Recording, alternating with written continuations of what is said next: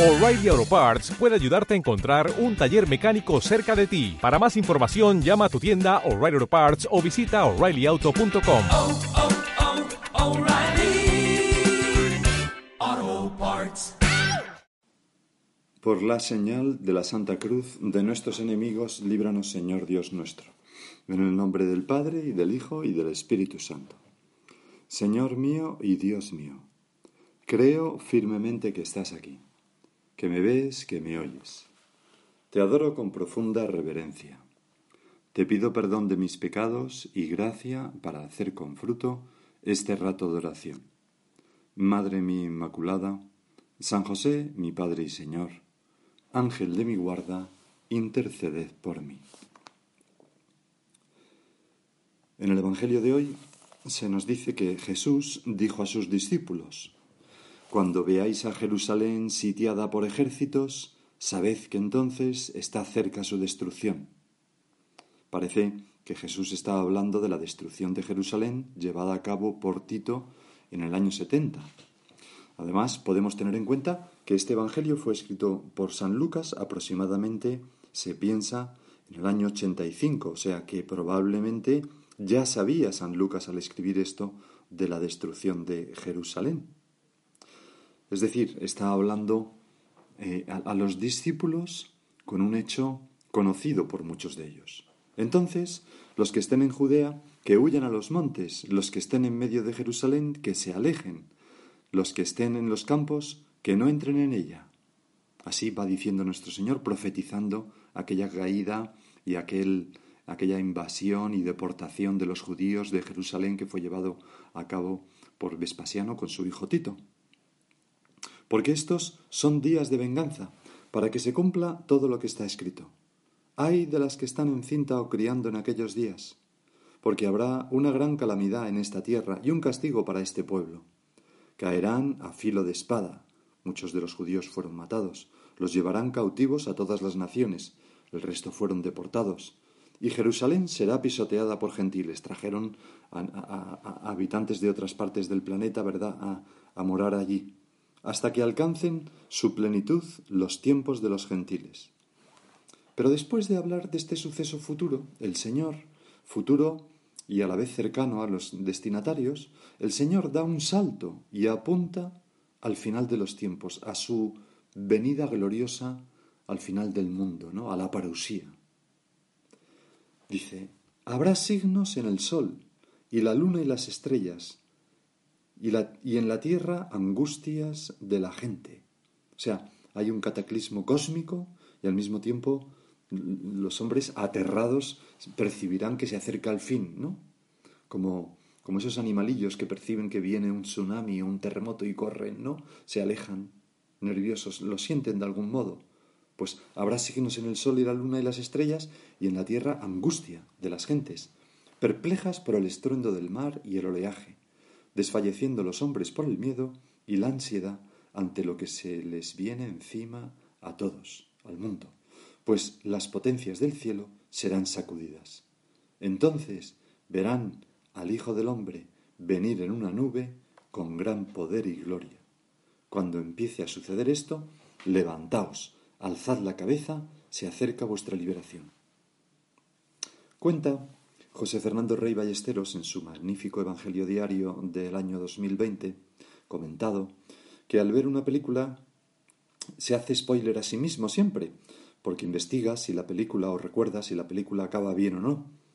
Y si la película acaba mal, ya no le apetece verla, porque los momentos buenos de la trama no le alegran tanto pensando que, el final pues será decepcionante.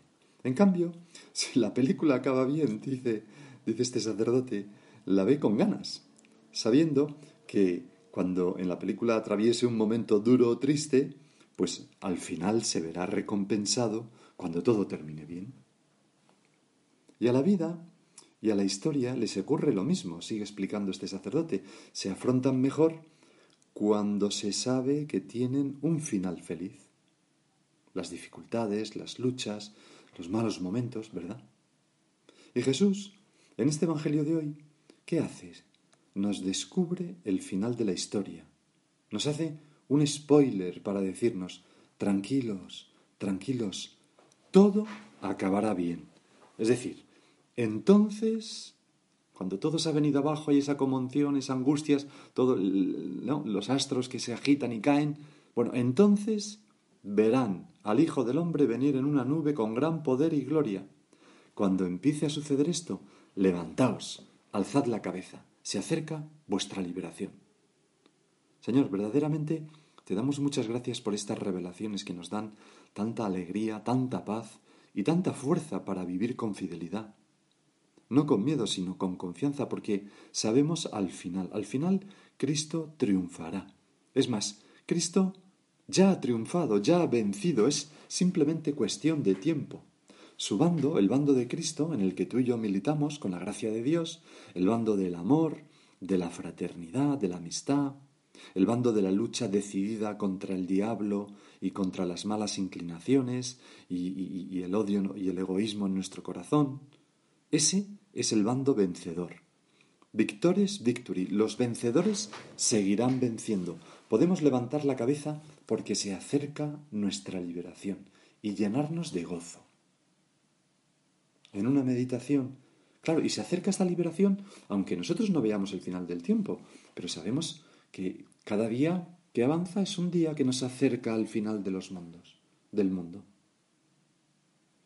Decía que en una meditación titulada La lógica de Dios, San José María predicaba, decía así a los que le escuchaban, Tranquilos, tranquilos, no hemos dejado tantas cosas, no hemos dejado nuestros intereses personales por unanimidad. Ahora sabemos muy claramente que el motivo divino que nos inquietó y nos arrancó de nuestra poltronería es un motivo que vale la pena. Vale la pena. Nos conviene ser fieles. Nos conviene tener tanto amor que en nuestra vida no quepa el temor. Señor, es verdad, vale la pena ser fieles. Me acuerdo cómo San Juan Pablo II nos lo repetía en cuatro vientos, ¿no? Vale la pena, vale la pena, vale la pena entregar la vida a Cristo. Nosotros, Señor, tenemos que vivir con esa confianza de quien sabe que ya ha vencido aunque a veces no lo veamos en nuestra vida. Aguardaremos ese final de los tiempos y veremos cómo Cristo viene pues a recoger lo que se le debe en este mundo. Y no podemos vivir con miedo a ese momento, sino con esperanza, con alegría. Es la misma idea que late en la primera lectura, el triunfo del Señor y la consolación de los cristianos. Está tomada del libro del Apocalipsis, que estamos leyendo en esta última semana del tiempo ordinario, porque es un libro, ¿verdad?, el Apocalipsis, que describe en muchos de sus pasajes pues el final de los tiempos. Yo, Juan, vi un ángel que bajaba del cielo con gran autoridad, y la tierra se deslumbró con su resplandor. Y gritó con fuerte voz, Cayó, cayó la gran Babilonia, y se ha convertido en morada de demonios, en guarida de todo espíritu inmundo, en guarida de todo pájaro inmundo y abominable bueno, casi todos los comentaristas coinciden en decir que, esta gran Babilonia se trata de Roma, el imperio que trituró a los cristianos, ¿no? Y que los persiguió tanto y que causó tantos estragos. Seguimos leyendo. Un ángel vigoroso levantó una piedra grande como una rueda de molino y la precipitó al mar, diciendo Así, con este ímpetu será precipitada Babilonia, la gran ciudad, y no quedará rastro de ella. Así fue, ¿no? Roma fue arrasada por los bárbaros, por Alarico, y luego, bueno, pues con, el paso del tiempo, pues aquel imperio, ¿verdad? Pues desapareció. Algo que parecía increíble, ¿no? No se escuchará más en ti la voz de citaristas ni músicos, de flautas y trompetas. No habrá más en ti artífices de ningún arte, y ya no se escuchará en ti el ruido del molino, ni brillará más en ti luz de lámpara, ni se escuchará más en ti la voz del novio y de la novia, porque tus mercaderes eran los magnates de la tierra y con tus brujerías embaucaste a todas las naciones.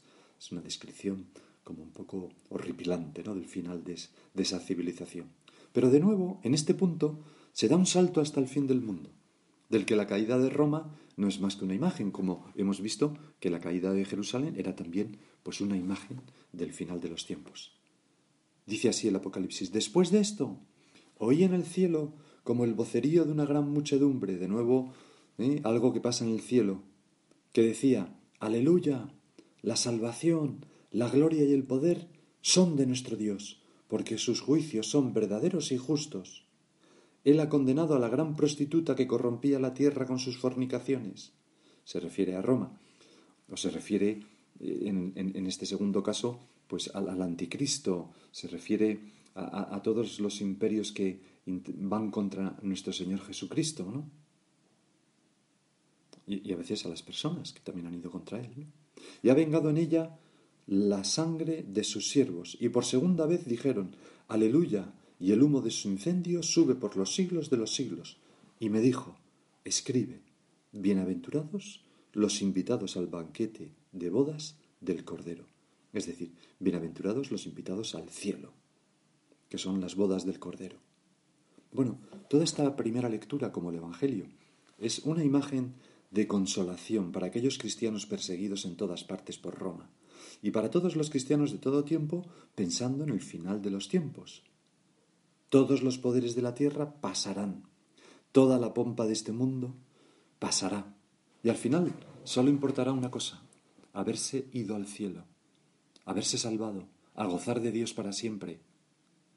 Aquello con, aquella frase con la que concluye esta lectura, escribe, bienaventurados los invitados al banquete de bodas del Cordero. Ojalá, Señor, que seamos todos nosotros invitados a esas bodas, que nos comportemos de tal modo que, podamos mm, acoger nuestra muerte con una sonrisa, sabiendo que si con tu misericordia, por tu misericordia y tu bondad, podemos irnos a gozar de ti para siempre. En cambio, todos esos poderes que a veces han oprimido a, la dignidad humana, han machacado a los hombres, han violentado las conciencias, han impedido la libertad religiosa, todo eso será destruido, pasará. En una ocasión, Benedicto XVI escribió, sí, el poder de Dios en este mundo es un poder silencioso, pero constituye un poder verdadero, duradero. Lo leíamos hace poco en otra meditación. La causa de Dios parece estar siempre como en agonía. Sin embargo, se demuestra siempre como lo que verdaderamente permanece y salva. Los reinos de la tierra que Satanás puso en su momento ante el Señor se han ido derrumbando todos. Hoy me decía una, persona que hablaba conmigo que, notaba cómo Satanás le tentaba en una determinada cosa, ¿no? Para no hacer algo muy bueno en, su trato con Dios. Y decía, claro, es que la gente no habla de Satanás, pero yo lo noto tanto. Es verdad, ¿no? Los reinos de la tierra que Satanás puso en su momento ante el Señor se han ido derrumbando todos y se derrumbarán. No tenemos que tener miedo los cristianos. Estamos en el bando vencedor. De todo esto nos hablan las lecturas de hoy. Y, podemos dar un paso más, y es mm, que nosotros hemos de vivir en esta vida con la certeza y la esperanza de que al final nuestra causa saldrá victoriosa, pero también meditando mucho sobre ese momento que se nos invita a, a contemplar. Bienaventurados los invitados al banquete de bodas del Cordero. Mm, San José María recomendaba meditar mucho sobre el cielo por ejemplo, en una tertulia el 8 de diciembre de 1968 decía, hay que cultivar la virtud de la esperanza. Cuando venga alguna tontería a la cabeza, pensad, en el cielo me aguarda el amor, que no saciará, ni terminará, ni se perderá nunca, que no aburrirá, ni se envejecerá jamás. No es una cobardía pensar esto. Y tanto, Señor. Es más, nos hace mucho bien Nietzsche, por ejemplo, ese filósofo, pues pensaba que los cristianos, mm, al pensar en el cielo, renunciábamos a trabajar en esta vida para hacer el mundo mejor, pero eso es completamente falso. A nosotros, Señor, el pensamiento del cielo nos estimula a trabajar aún más eh, en este mundo, para que muchas personas vayan al cielo y, y para hacer un mundo en que sea más fácil vivir de un modo que nos permita llegar al cielo. A nosotros, Señor, este spoiler de la final de la película de nuestra vida que tú nos haces, este spoiler que nos haces de la historia del mundo, nos puede servir para trabajar y hacer el bien con perseverancia, para resistir las pruebas y tentaciones de abandonar, para mm, resistir la tentación de transigir con la injusticia, nos puede servir para ser fiel en alguna ocasión en que se nos presenta atractiva la infidelidad, nos puede servir para vivir con alegría y con paz en medio de las contradicciones, etcétera, etcétera, etcétera. En aquella novela memorable, Quo Vadis, de Henry Sienkiewicz, ese polaco, hay un momento en que Vinicio escribe a Petronio desde Sicilia una carta. Son dos de los protagonistas, no sé si lo recuerdas, pero hay una película también, ¿verdad? Y le dice, no desconocemos los dolores y las lágrimas, pues nuestra ley nos manda, está hablando de la ley cristiana, nos manda compartir los infortunios de nuestros hermanos.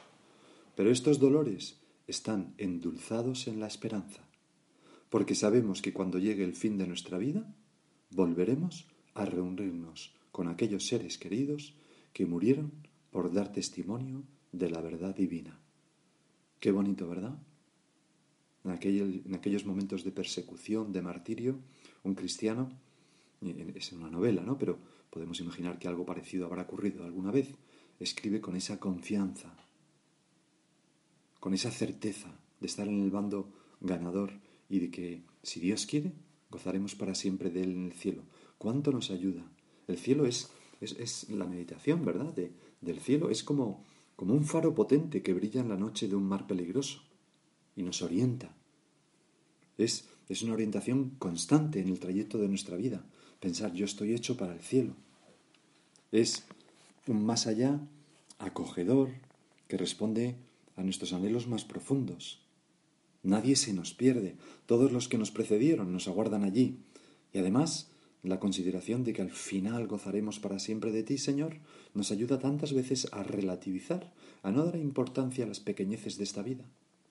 Santa Teresa, en las fundaciones, decía, no nos cansemos de alabar a tan gran Rey y Señor, que nos tiene aparejado un reino que no tiene fin, por unos trabajillos envueltos en mil contentos que se acabarán mañana. Así veía esta santa eh, los trabajos que tuvo que pasar en esta vida, que fueron muchos en su caso. Tuvo una vida dura. ¿Y cómo consideraba Santa Teresa esta vida? Pues unos trabajillos envueltos en mil contentos. Es verdad, Señor. Todos sufrimos, pero en realidad hay tantas cosas buenas, tantos contentos en esta vida. Unos trabajillos envueltos en mil contentos que se acabarán mañana. Y alguno puede pensar, ¿cómo es el cielo? Pues no tengo ni idea. No tengo ni idea. El otro día una niña, María, de, segundo de primaria, preguntó con toda ingenuidad en una plática, oye, ¿y en el cielo, si tienes una urgencia, hay baño? Esto es lo que le preocupaba a la pobre niña del cielo, ¿no? Pues no, no sabemos. San Pablo dice que ni ojo vio, ni oído oyó, etcétera, etcétera, lo que Dios tiene preparado a los que le aman, ¿no? San Agustín, que pienso que Mm, tiene más autoridad que yo, evidentemente, en la ciudad de Dios, hay un momento en que hace como, como una pequeña descripción. Dice, ¿cuánta será la dicha de esa vida en la que habrá desaparecido todo mal, en la que no habrá bien oculto alguno y en la que no habrá más obra que alabar a Dios, que será visto en todas las cosas? Todos los miembros de la ciudad santa tendrán una voluntad libre, exenta de todo mal y llena de todo bien, gozando indeficientemente de la jocundidad, jocundidad de los goces e-, eternos, de alegría, ¿no? de, de los goces eternos, olvidada de las culpas y de las penas, pero sin olvidarse de su liberación para no ser ingrata con su libertador. Allí se cumplirá esto, descansad y ved que yo soy el Señor. El Salmo 45. Allí, en quietud, veremos que Él es Dios, cualidad que quisimos usurpar cuando lo abandonamos siguiendo el señuelo de estas palabras, seréis como dioses, que es el pecado, ¿verdad? Allí descansaremos y veremos, veremos y amaremos, amaremos y alabaremos. He aquí la esencia del fin sin fin, y qué fin más nuestro que arribar al reino que no tendrá fin. En fin, son unas palabras, Señor, que nos nos, nos agigantan el alma, ¿no? nos estiran el corazón con, con, una esperanza cierta y verdadera. Muchas gracias, Señor, por, por haber previsto este destino para nosotros. Y hacemos propósitos de la mano de la Virgen, cada uno de nosotros, de no defraudarte, de, de, trabajar con, con, con ahínco en esta vida para irnos, no solamente nosotros, sino todas las personas que podamos llevarnos con nosotros al cielo. Y ahora Sigue tú por tu cuenta.